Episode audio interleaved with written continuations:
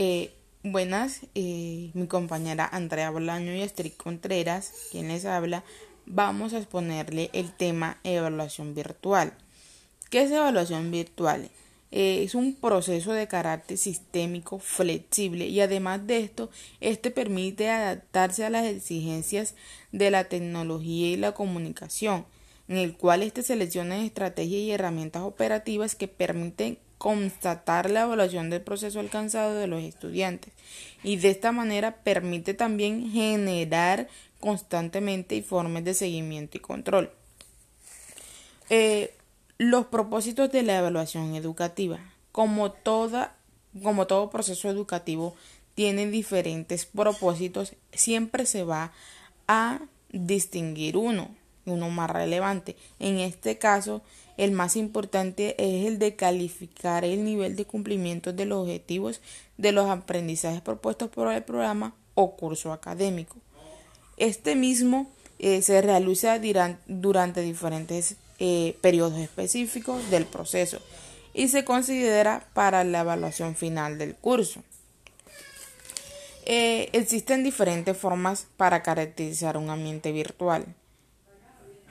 Eh, un ambiente virtual este modelo generado y operado en una computadora, el cual este lo que hace es simular o reproduce un entorno real en sus aspectos más importantes de acuerdo a la finalidad eh, que le vayamos a dar en la situación específica, ¿no?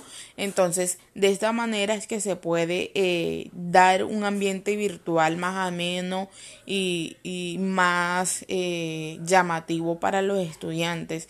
Lo que hace el computador es simular que puede estar en presencia del, del profesor y estar ahí directamente hablando con él y puedes preguntarle lo que tú más desees. Entonces, por eso es que también dice que las características de un ambiente virtual hay que tenerlo muy muy pendiente en este caso, ya que se está viviendo mucho en la época de la virtualidad por lo, el problema de la pandemia. Por eso es importante eh, que el profesor y el, y, el estudiante como tal tengan una eh, conversación amena por medio de estos aparatos electrónicos.